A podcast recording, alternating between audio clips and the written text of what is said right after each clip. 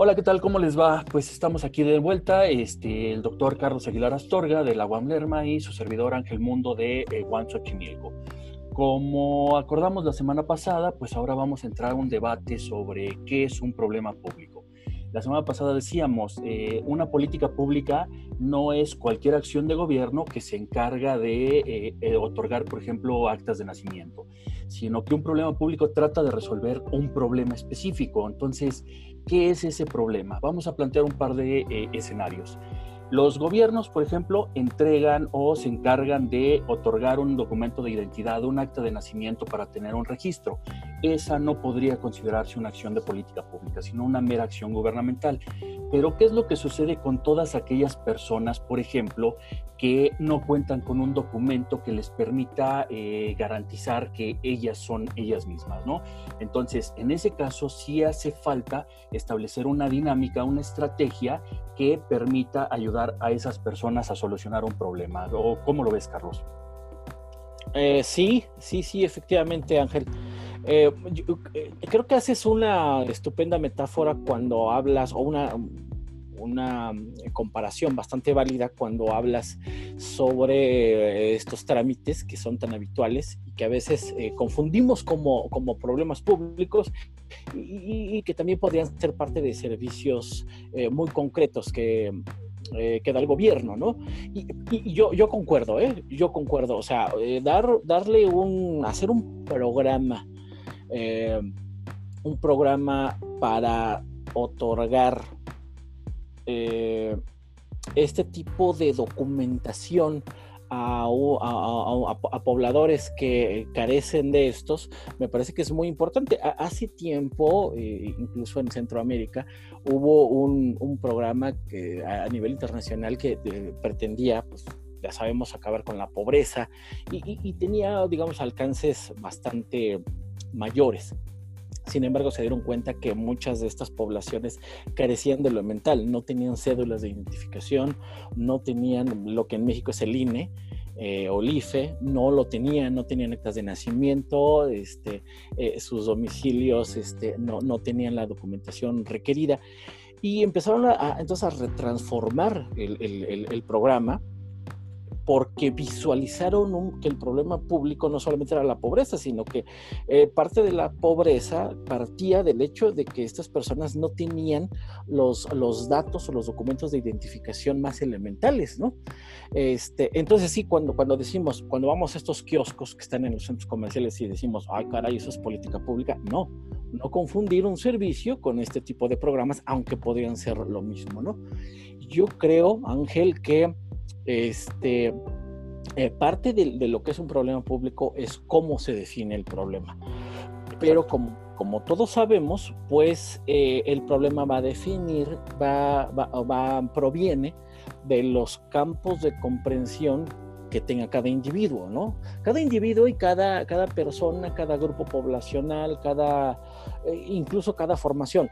No es lo mismo, no es lo mismo, y esto lo decía, lo parafrasea muy bien este, Wayne Parsons de, de Kuhn y Popper, ¿no? Este, la misma, eh, con, la misma manifestación empírica, hay quien ve conejos saltando y hay quien ve liebres, ¿no?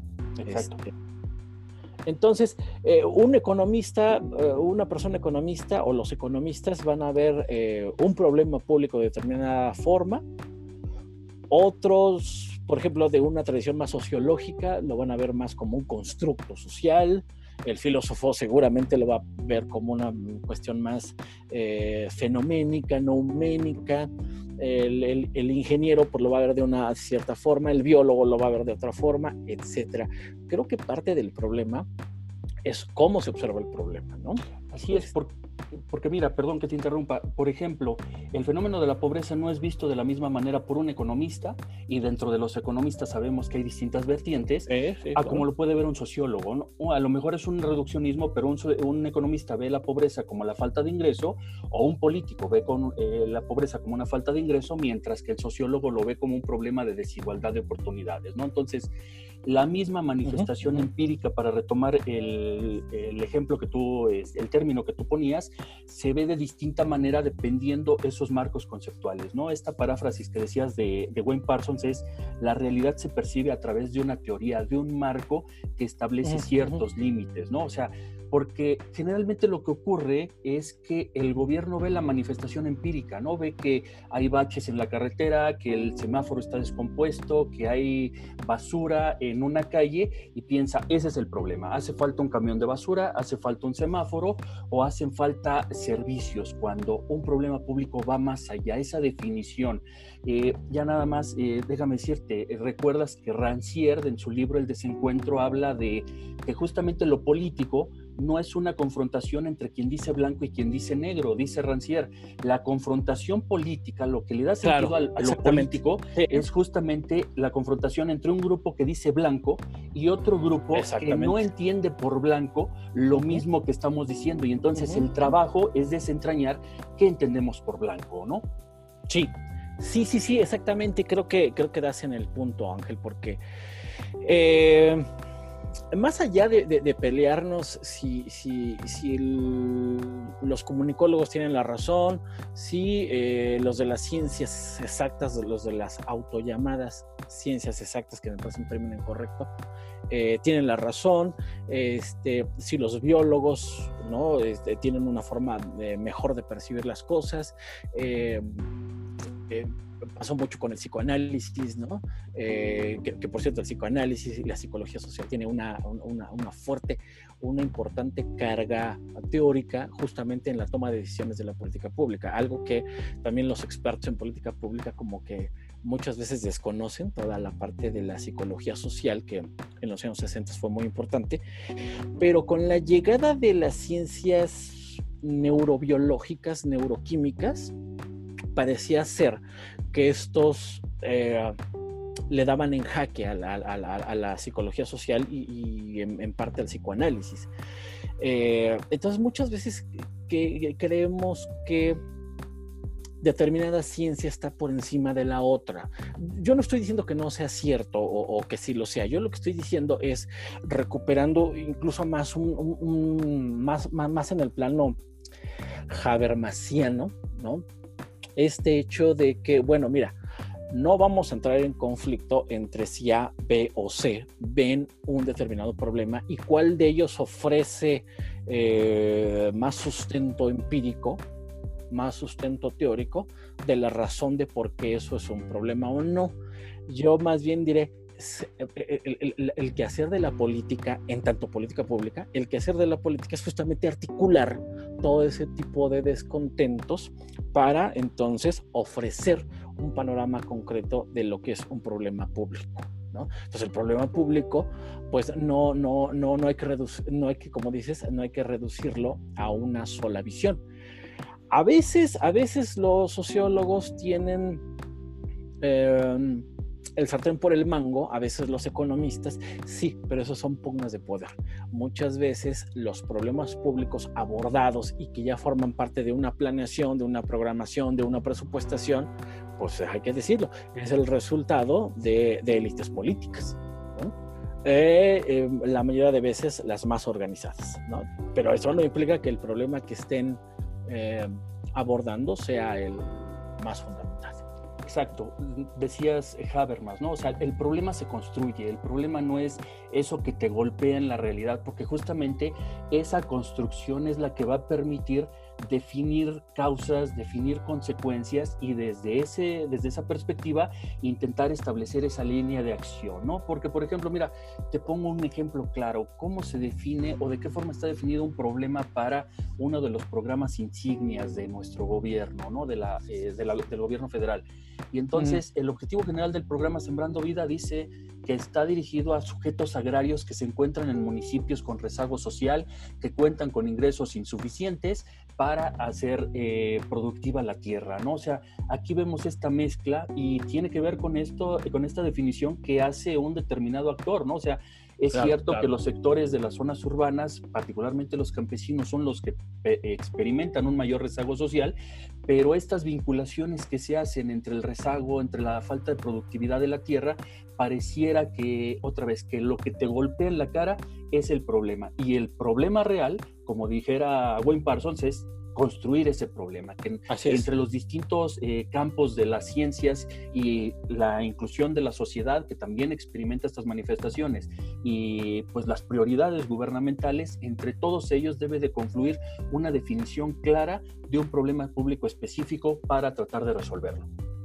Claro, yo, yo, creo que aquí, eh, eh, digo, hay muchas escuelas, ¿no? Podríamos estar horas, horas, este, eh, es más, podemos dedicar un, semestre, un cuatrimestre, un trimestre, un par de trimestres, hablando de la UAM, eh, sobre los paradigmas, eh, sobre los paradigmas que dan sustento o que podrían sostener el problema público. Me parece que el de la teoría crítica es justamente esto, ¿no? De, poder posibilitar, de, posibilitar más bien que un problema público sea eh, que tenga componentes participativos y que tenga un componente político que lo articule, ¿no?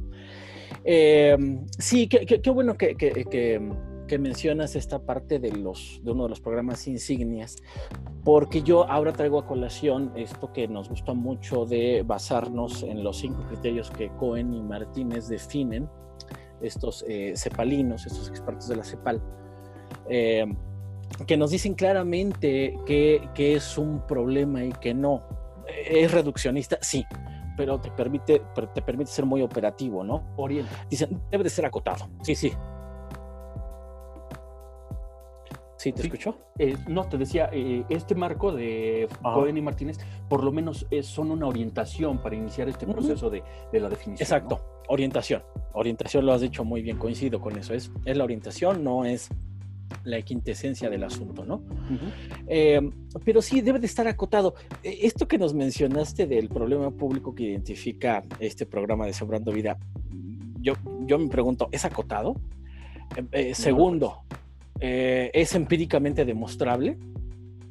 Mm, tercero, es, es estamos dejando claramente que no, el problema público no es la ausencia de un servicio, eh, se sustenta, cuarto, se sustenta en un diagnóstico. Y, quinto, tiene claridad sobre la población objetivo. Acuérdate que hace ocho días eh, hablábamos de que en aquella semana eh, salió un estudio del Coneval donde muchos programas actuales no solamente no tienen, no tienen identificado el problema público, sino ni siquiera la población objetivo. Entonces, creo que no podemos, no, no podemos avanzar si no tenemos por lo menos estos cinco elementos. Hay, hay, hay, hay este, personas, hay, grupos profesionales que te dicen, bueno, es que el problema público no tiene que tener una carga ideológica A, B o C. Este, simple y sencillamente lo que demuestra el diagnóstico es lo que es un problema público. Sí, pero volvemos a lo mismo. Estas personas que hacen diagnósticos lo ven desde unos antojos, a unos, desde unos anteojos conceptuales.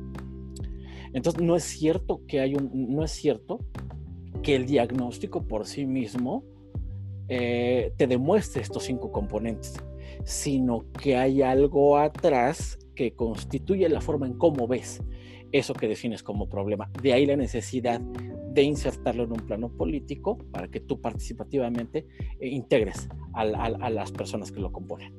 Sí es, y que no porque tenga una carga más empirista o por más cualitativo, Ándale, eh, exactamente. etcétera, eh, se tiene que descalificar o se tiene que tomar como verdad absoluta, ¿no? Sino que justamente es tratar de conciliar justamente las distintas perspectivas para llevar a cabo esto. Y como decías, esto de Cohen y Martínez es muy ilustrativo porque de entrada ya nos permite... Muy práctico, ¿no? Sí. Muy práctico porque en el caso de, tú mencionabas, eh, existe un diagnóstico podríamos avanzar en otro momento a, revisar el diagnóstico de este programa y veríamos todas eh, las áreas de oportunidad, para no llamarle de otra manera, que pudiera eh, afectar ciertas percepciones, ¿no? Entonces, estos cinco criterios de que sea acotado, empíricamente demostrable, que no sea la ausencia de un servicio particularmente, que cuente con un diagnóstico y que tenga con una, eh, una claridad sobre la población objetivo, yo creo que nos ayuda muchísimo para empezar este trabajo de definir el problema público. Pero ahora, Carlos, ya lo definimos, o más bien, ya sabemos cómo empezar a definirlo. Pero ahora, ¿quiénes participan en su definición? ¿Qué te parece si para la siguiente semana, el siguiente episodio, hablamos de esos actores que participan en definir el problema público? Porque como bien decías, hay los anteojos conceptuales, están las posiciones de poder, entonces hablemos específicamente quiénes son los actores que nos ayudan a definir este problema público para politizar el asunto y pasarlo a la agenda de gobierno. ¿Cómo va? Me, parece estupendo. Y, fíjate, yo, quisiera como que adelantar algo porque eh, eh, yo me considero muy barchiano de Eugene Bardach. Entonces, él, señala que eh, muchas veces quien define el problema no es el mismo que lo diseña. Y quien diseña el programa no es el mismo que lo implementa. Y el que lo implementa no es el mismo que lo evalúa. Por lo tanto, quien pierde el poder en, en, un, en, un en una cierta fase del, ciclo, la va a tratar de recuperar en la otra. ¿No? Entonces hay que ver cómo los actores involucrados, eh, ¿qué pasa cuando los actores involucrados de un problema público salen desfavorecidos? ¿Se van a su casa y se ponen a dormir? Por supuesto que no. Van a rearmar su, su andamiaje político, todo su músculo político, y lo van a llevar a la siguiente fase. Entonces va a ser muy interesante discutir al respecto. Me parece, me parece estupendo, Ángel. Pues ojalá y eh, las personas que nos escuchan también lo consideren interesante y nos eh, acompañen en la siguiente ocasión. Pues Carlos, no me queda más que despedirme, agradecerte que hayamos tenido este espacio, eh, agradecerle a las personas que nos escuchan y agendar una próxima cita para debatir estos temas. Hasta luego, Carlos. Agradecerles, agradecerte a ti, Ángel. Eh, y sobre todo a nuestras audiencias que pues, son las que también hacen posible, pues los invitamos a que le den eh, me gusta, que le den like por las diferentes plataformas en, las cuales, en las cuales estos audios y estos videos se están reproduciendo.